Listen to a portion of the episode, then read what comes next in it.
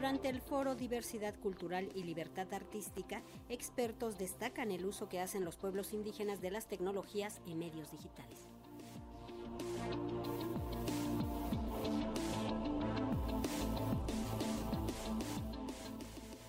Bajo el título Futuros Digitales, Pueblos y Lenguas Indígenas en la Esfera Digital como ejemplo de libertad creativa, el investigador y antropólogo social maya Giner Yanes Ortiz dictó la conferencia magistral en la que abordó el uso que hacen los pueblos indígenas en las tecnologías y medios digitales para la recuperación de sus idiomas y cómo el performance, la música y el cine contribuyen en el combate al racismo y la discriminación. En esta conferencia que se desarrolló en el Foro Diversidad Cultural y Libertad Artística, el investigador destacó que el entorno digital es una herramienta que permite a las comunidades indígenas preservar, promover su historia e incluso hacer activismo, por lo que se pueden encontrar ventajas y desventajas con el uso de Internet de alguna manera nos permite hacer una correspondencia entre lo digital y las formas de comunicación de los pueblos indígenas. Entonces, a partir de esta reflexión surge el tema de las indigenidades digitales. Y estas se tratan fundamentalmente de las múltiples maneras en que los pueblos indígenas utilizan tecnologías para preservar y promover su historia, sus idiomas y sus conocimientos, lo cual ocurre también en forma de activismo digital, en donde los pueblos indígenas readaptan sus prácticas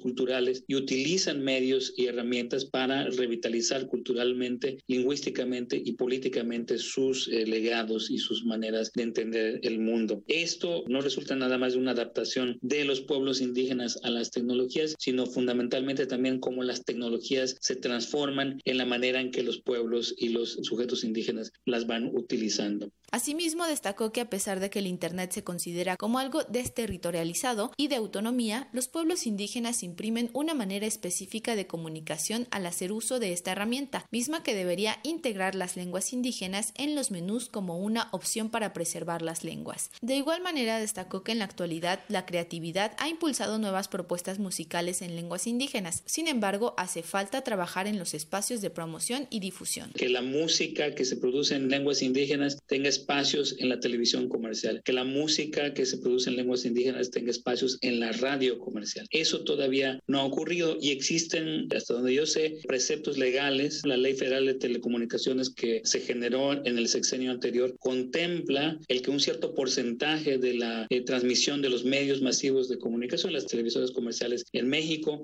hagan un espacio para que las lenguas indígenas tengan presencia. Entonces ahí hay un gran pendiente. Este, creo que creo que ahí hace falta mucho por exigir que esos espacios se abran, se hagan efectivos eh, y, que, y que de esta manera las lenguas tengan mayor presencia, las creadoras y los creadores tengan mayor presencia y se haga, se produzca cada vez más rock, reggae, reggaetón, hip hop, televisión, telenovelas, películas, comedias en lenguas indígenas y que estas tengan acceso y circulen de manera masiva en los medios que existen en, en nuestro país. Este foro, organizado por la Secretaría de Cultura del Gobierno de México a través de la Dirección General de Culturas Populares, Indígenas y Urbanas, es una de las actividades previas al Mondiacult 2022. Para Radio Educación, Pani Gutiérrez.